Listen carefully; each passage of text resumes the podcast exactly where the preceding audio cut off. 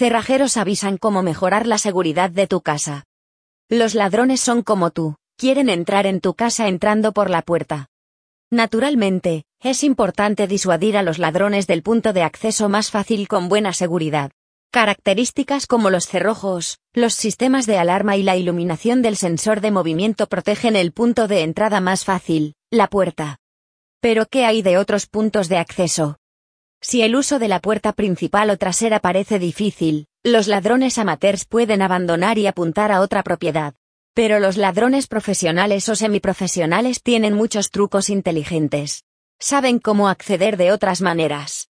Si la puerta principal o trasera está cerrada con llave de seguridad, los ladrones podrían intentar algunos de estos modos de entrada menos comunes.